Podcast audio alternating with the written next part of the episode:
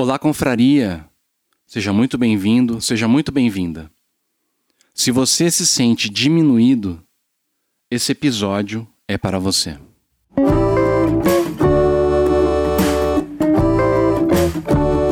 Este podcast não é para pessoas super espirituais. Gente que não chora, não erra, que não sabe o que é derrota. Este podcast é para os cansados, os exaustos, os envergonhados, homens e mulheres fracos, pecaminosos e com talentos limitados. É para gente inteligente que sabe que é estúpida e para discípulos honestos que admitem que são canalhas. Se você sabe que diante de Deus não passa de um maltrapilho, este podcast também é para você. Pode levantar a mão quem nunca cometeu um erro aos 22 anos? Ou fez algo de que se arrependeu? É, foi o que pensei. Então, como eu, aos 22, alguns de vocês podem ter feito escolhas erradas se apaixonado pela pessoa errada, talvez até mesmo seu chefe. Diferentemente de mim, no entanto, seu chefe provavelmente não era o presidente dos Estados Unidos. Essas são as palavras de Mônica Levinsky para a conferência TED Talks em 2015. Para quem não se lembra ou não conhece a história, Mônica era uma estagiária da Casa Branca que se envolveu em um escândalo sexual com o então presidente dos Estados Unidos, Bill Clinton.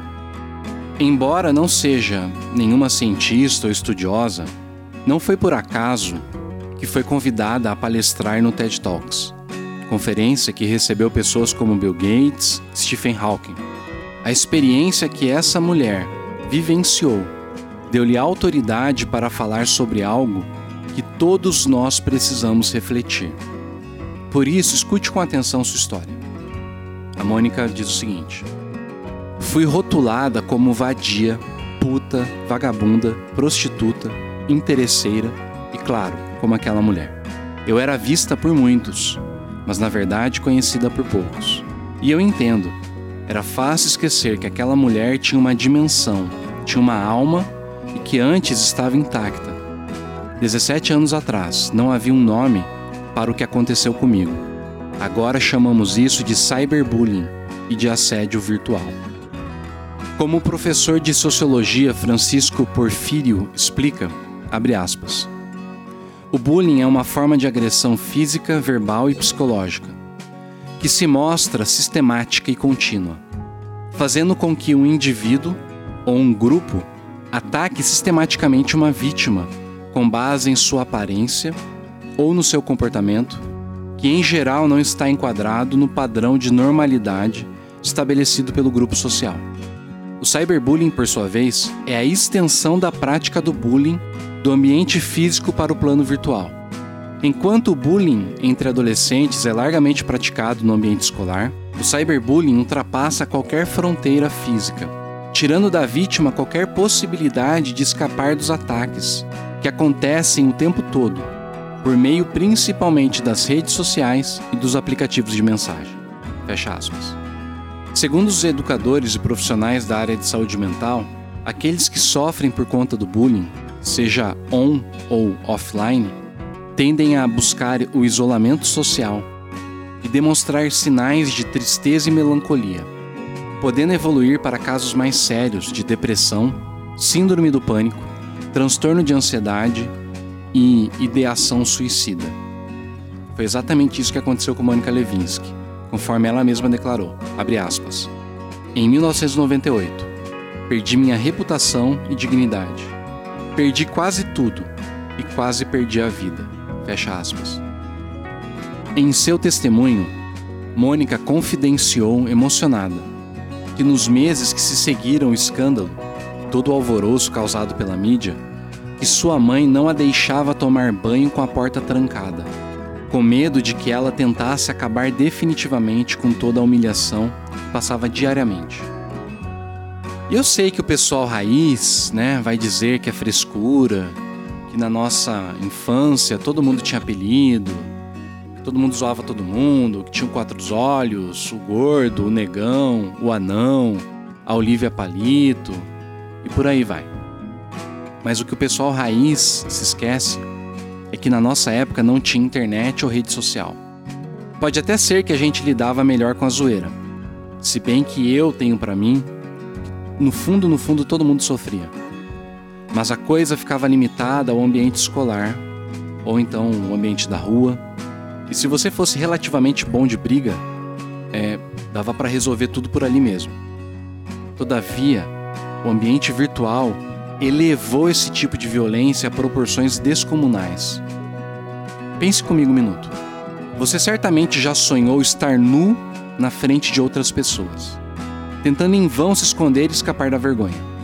Pois bem, de certa forma, o ambiente virtual ele materializa esse tipo de sonho, ou melhor, esse tipo de pesadelo. Imagine o que é tentar fugir da humilhação em praça pública e não conseguir.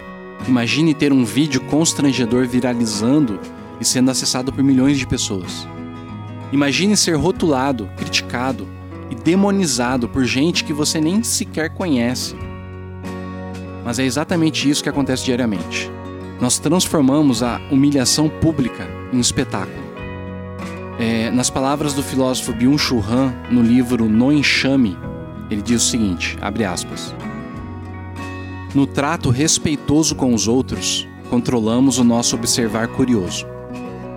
O respeito pressupõe um olhar distanciado, um patos da distância. Hoje, ele dá lugar a um ver sem distância, característico do espetáculo. O verbo latino expectare, ao qual espetáculo remonta, é um olhar voyeurístico, ao qual falta a consideração distanciada, o respeito. Respectare.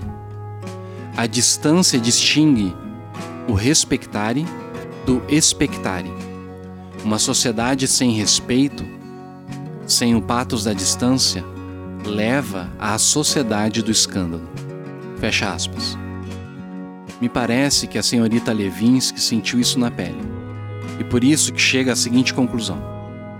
Agora eu vou ler um, um, um trecho do, da palestra dela. Abre aspas.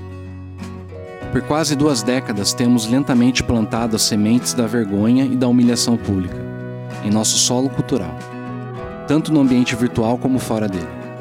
Sites de fofoca, paparazzi, reality shows, políticas, agências de notícias e às vezes hackers, todos trafegam na vergonha.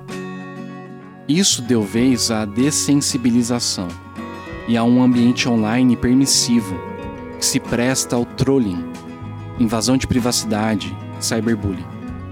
Essa mudança criou o que o professor Nicolaus Mills chama de cultura da humilhação. Um mercado emergiu onde a humilhação pública é um produto e a vergonha uma indústria. Como se ganha esse dinheiro? Cliques. Quanto mais vergonha, mais cliques. Quanto mais cliques, mais dinheiro de publicidade. Estamos em um ciclo perigoso. Quanto mais clicamos nesse tipo de fofoca, mais insensíveis nos tornamos às vidas humanas por trás dele. E quanto mais insensíveis nos tornamos, mais clicamos. Toda hora alguém está ganhando dinheiro às custas do sofrimento de outra pessoa. Fecha aspas. É como se tivéssemos nos acostumando a um novo tipo de esporte sangrento caracterizado pela discussão de Facebook, pelas discussões de Facebook e os perfis de zoação do Instagram. Para se ter ideia da dimensão que a coisa está tomando, de acordo com uma pesquisa é, de junho de 2019 feita pela Unicef em 30 países diferentes, de cada três jovens, um deles já foi vítima de cyberbullying, com um em cada cinco relatando ter saído da escola devido a esse tipo de violência. Várias coisas podem acontecer a quem sofre uma agressão dessa natureza. Tudo depende da resposta subjetiva do indivíduo. Porém, uma das respostas mais comuns que damos é a tentativa de compensar aquilo que nos falta. Como disse o nosso patrono, o Brennan Manning, abre aspas. A programação emocional que procura compensar a deficiência de poder que experimentamos na infância e na adolescência pode levar à preocupação com símbolos de status, sejam eles bens materiais ou relacionamentos com pessoas detentoras de influência econômica ou política. Isso pode motivar uma pessoa a acumular dinheiro como uma fonte de poder, ou adquirir conhecimento como uma forma de alcançar reconhecimento como um indivíduo interessante. Fecha aspas. Neste sentido, eu quero olhar rapidamente para uma personagem bíblica que tem um encontro transformador com Jesus. Sua história está relatada no Evangelho de Lucas, capítulo 19, do verso 1 ao verso 10. E o nome dessa pessoa é Zaqueu, o chefe dos cobradores de impostos. De acordo com o relato bíblico, ele tentava ver Jesus através da multidão que o seguia, mas não conseguia porque era um homem de baixa estatura. Não precisa se esforçar muito para imaginar quanto ele deve ter sido zoado é, na infância dele na sinagoga da cidade. Eu imagino que Zaqueu sofreu muito bullying, e eu imagino isso por conta do homem que ele se tornou. Um publicano era um cobrador de impostos. Ele trabalhava para os romanos, que eram os inimigos que oprimiam o povo judeu, cobrando uma carga alta de impostos. Os publicanos eram odiados pelos outros judeus, porque eram considerados traidores do povo. Logo, pense bem: o que leva alguém a trabalhar para o inimigo sabendo que vai ser desprezado e odiado pelas outras pessoas? Eu tenho para mim que Zaqueu aceitou ser publicano porque não tinha mais nada a perder. E já que as pessoas o desprezavam, ele resolveu pelo menos que iria ganhar dinheiro, muito dinheiro. Portanto, perceba os mecanismos de compensação que atuam em Zaqueu. De um lado, ele se sente pequeno, por isso se torna o maioral dos publicanos, isto é, o mais importante, o principal, Big Boss. Como alguém já disse, quem se sente pequeno precisa fazer-se grande. De outro lado, Zaqueu se sente desvalorizado pelas pessoas. Por isso tenta acumular a maior quantidade de dinheiro. De acordo com um comentarista bíblico, ele fala o seguinte, abre aspas: Zaqueu era chefe dos publicanos. Era só rebaixando os outros que ele podia acreditar na sua própria grandeza. Ele tinha que se colocar acima dos outros, porque ao lado dos outros ele se sentia pequeno demais. Fecha aspas. Zaqueu é um estudo de caso perfeito para mostrar como tentamos compensar aquilo que falta em nós através de nossas realizações e conquistas. Trazendo essa reflexão para nós, são muitas as razões que podem gerar o sentimento de insegurança e pequenez emocional. Mas dentre tudo aquilo que pode acontecer, palavras de desvalorização em nossa primeira infância são algumas das coisas que geram os maiores traumas. Coisas do tipo: você não faz nada direito, seu burro, seu estúpido, você é um inútil, então você é uma inútil. Você é tão imprestável quanto seu pai, ou você é tão imprestável quanto sua mãe. Seu fracote, homem não chora, deixa de ser mariquinha, e por aí vai. Eu sei que para muitas pessoas da classe média, onde as crianças são criadas como pequenos imperadores e imperatrizes, esse tipo de tratamento parece algo pré-histórico. Na verdade, é mais fácil nessas famílias que os, os filhos dizerem isso para os pais do que o contrário. Todavia, ainda é grande o número de casas, independentemente da classe social, onde as crianças são usadas como saco de pancada emocional. Mas não são apenas palavras duras que apequenam o indivíduo. Em muitas casas é a presença de um superego autoritário que faz a pessoa sentir-se diminuída. Pais e mães extremamente exigentes e perfeccionistas, para os quais nada daquilo que os filhos fazem está bom, geralmente tendem a produzir adultos inseguros, que vão passar a vida toda tentando agradar aquele pai ou aquela mãe, para os quais nada era suficientemente bom. E o mais interessante é que, ainda que esse pai ou essa mãe estejam mortos, o fantasma da cobrança permanece com a pessoa, que sempre de novo irá projetá-lo em figuras de autoridade, de tal forma que a sensação de insuficiência e dívida será constante na vida dessa pessoa. E você? Possui mecanismos de compensação? Quais são as coisas que consomem a maior parte de sua atenção, energia e preocupação? O que Jesus fez com Zaqueu que transformou sua vida? O que Jesus pode fazer por você? O texto bíblico nos diz que Jesus para diante da árvore que Zaqueu está.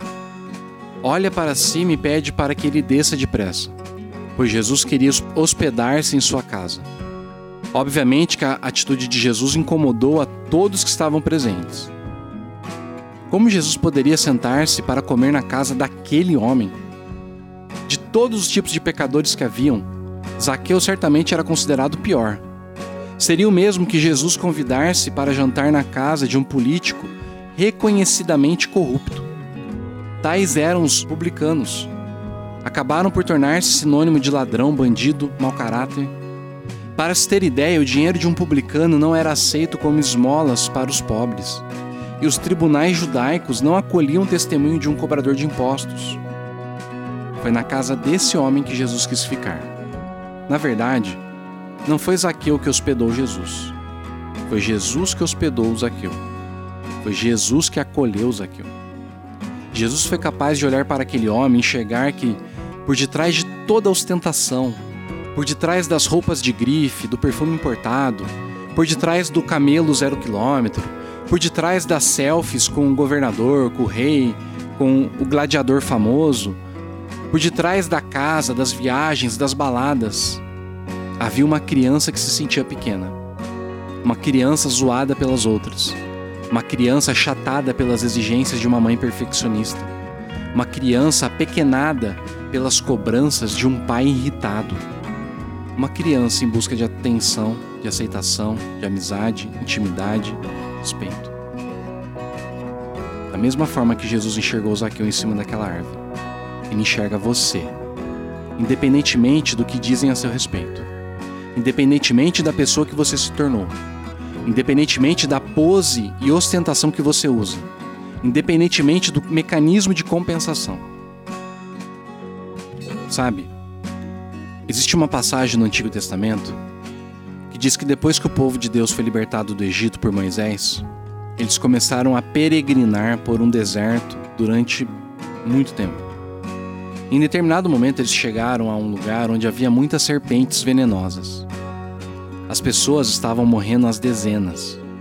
Por isso, Deus chamou Moisés e mandou que ele é, fizesse uma imagem de uma serpente de bronze e colocasse essa imagem num poste bem alto Assim, quem fosse picado e olhasse para aquela imagem não morria. O próprio Jesus disse, mais tarde, que essa serpente de bronze no alto do poste era uma metáfora que apontava para ele próprio. Conversando com o mestre da lei, Jesus lhe disse que, da mesma forma que Moisés levantou a cobra de bronze numa estaca, ele próprio precisava ser levantado, para que quem olhasse para ele também pudesse ser salvo. Quando Jesus fala sobre ser levantado, ele estava falando da crucificação. Ele sabia que precisava ser crucificado.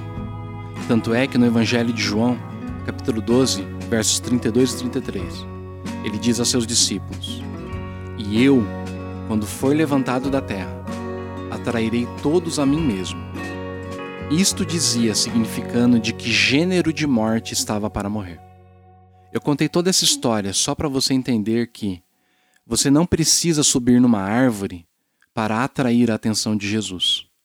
Porque, na verdade, quem subiu numa árvore para atrair a sua atenção foi Jesus. Mas no caso dele, a árvore era uma cruz. E eu, quando for levantado da terra, atrairei todos a mim mesmo. Porque assim como Moisés no deserto levantou a cobra de bronze numa estaca, assim também o filho do homem tem de ser levantado para que todos os que crerem nele tenham a vida eterna.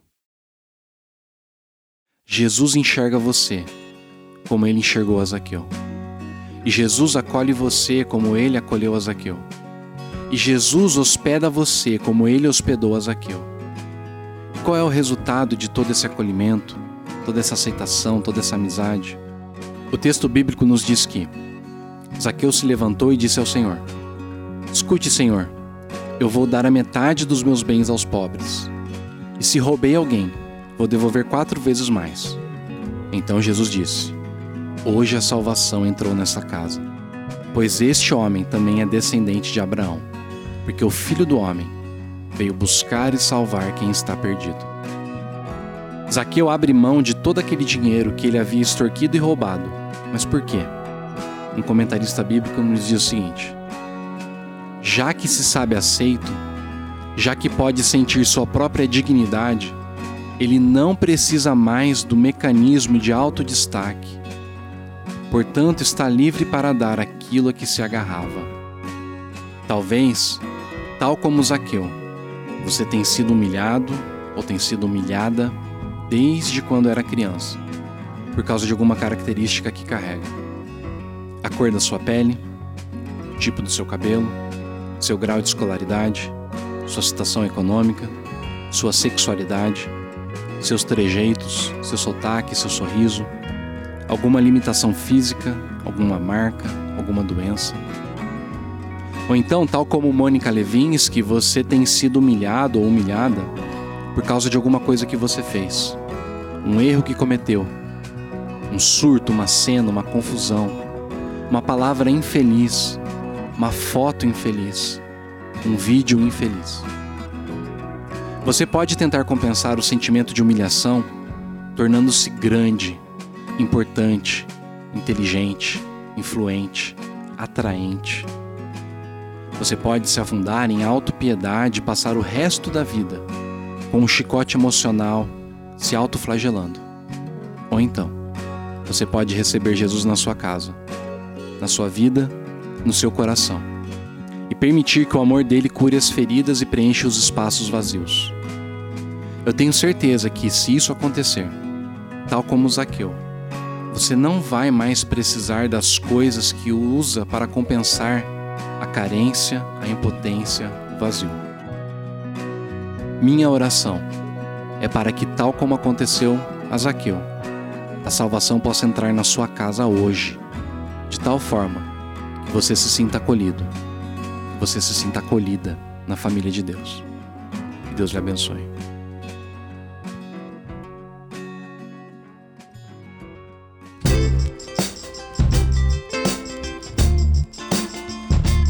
Esse podcast teve os trabalhos técnicos de Lucas Samuel. Para mais conteúdos, siga as nossas redes sociais, no Instagram, Facebook e no YouTube. Até a próxima!